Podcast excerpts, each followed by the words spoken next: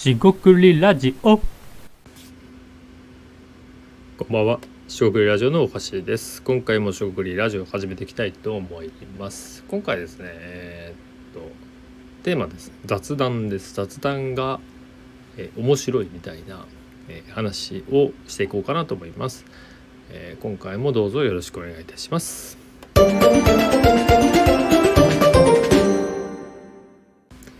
はい、四国ラジオの大橋です。今回ですね、雑談をテーマにしてみます。というのはですね、雑談ですね、えーそもそも雑談って何か、えー定義が難しいんですが、考えてみましたと。で、雑談のコツではないんですが、えーっと、まあ、僕はですね、どのように雑談しているかを、まあ、考えまして、えそれをちょっと、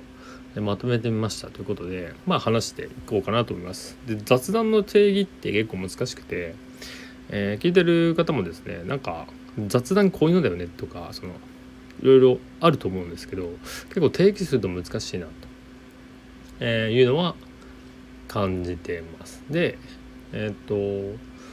そもそもなんなんぞやというところでいくと、まあ、簡単にこれ僕なりの定義ですが、えっと、まずですね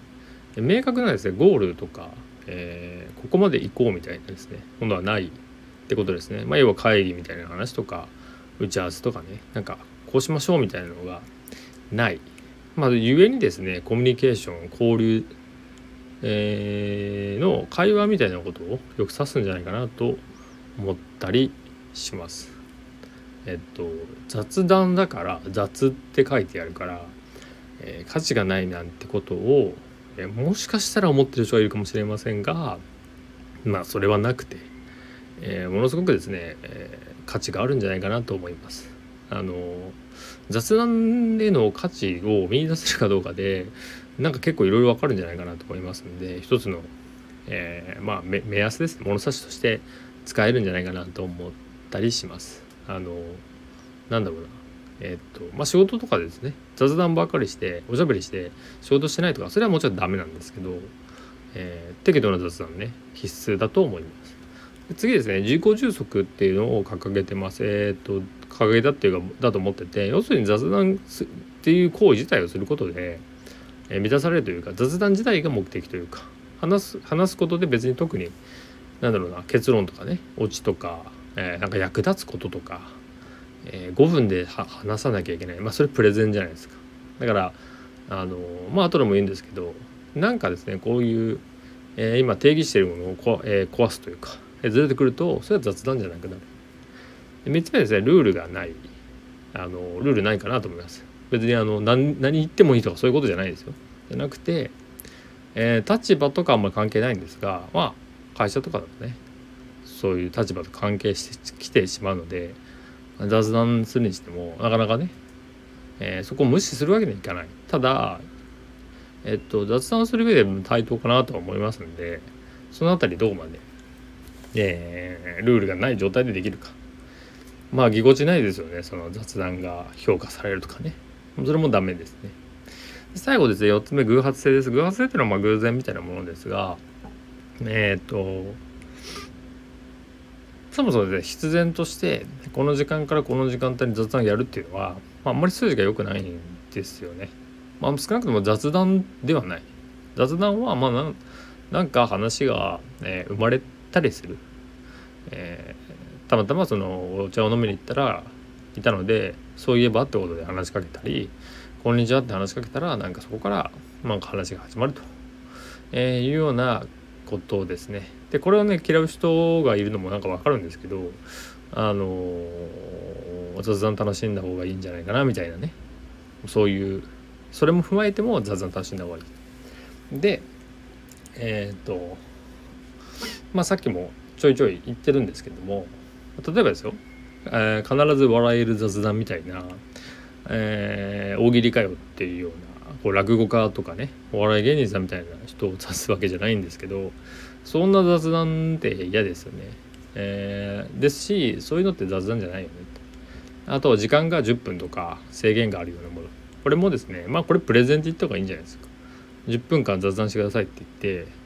えー10分経ちましたねっていうのはまあ状況としてはいわゆるイベントでワークショップじゃないですが、えー、隣の人とちょっと話してくださいみたいな時っていうアイスブレイクとかではありますけどまあそれを雑談というのかはちょっと難しい、えー、アイスブレイクで雑談してくださいって言って何もテーマがないとさすがに結構難しいんじゃないかなと思います。慣れてる人でさえ。雑談会をやりましょうっていうのもそうで、まあ、要は雑談雑談を目的とすると、えー、なんかおかしなことになるんであのあくまでも雑談っていうのは、えー、サブそういうものかなとは思います。ただ、えー、雑談をもし、えー、メインにやりたい場合って結局ですねそのメインにせずに、えー、仕事の中の休憩のところでちょっと話してもらうとか雑談が生まれるようにするとかっていういわゆる環境設計ですけどそういうデザインが大事かなって思ってきたりします。まあ、ここまでですね雑談の話、えー、ざっとしましたけどあの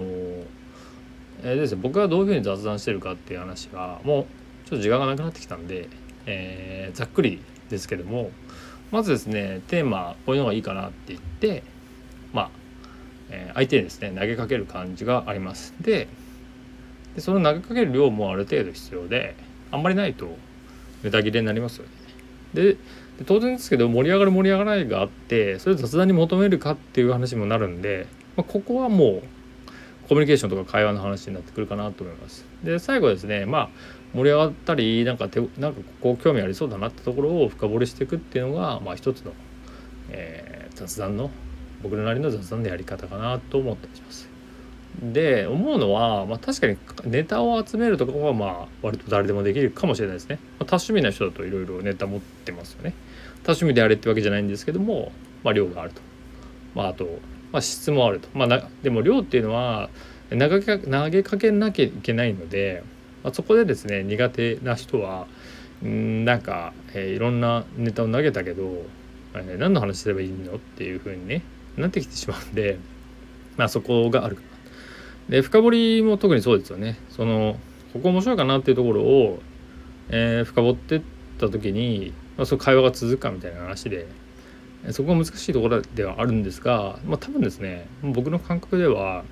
自分が面白いと思ったこととか気になったことを率直に述べられるかみたいな、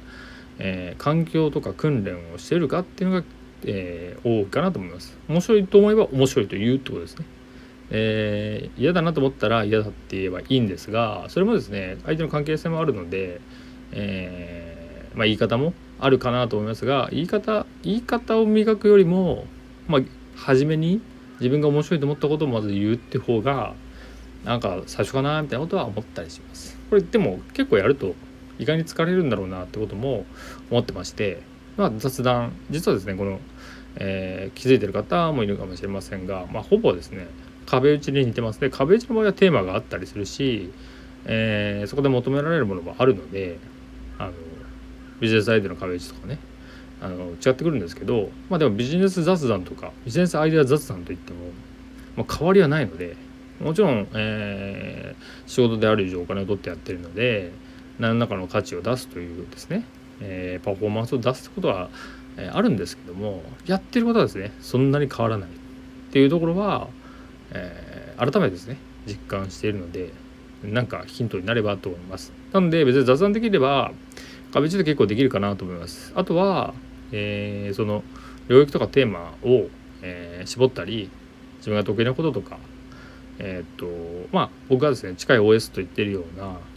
えー、放っておいてもですねなんかそのことについて調べたり考えたりしてしまうようなことがえー、おすすめかなと思います。今回は以上となります。食ラジオ大橋でした。ここまでお聴きいただきましてありがとうございました。えー、本日も一日お疲れ様でした。というわけで失礼いたします。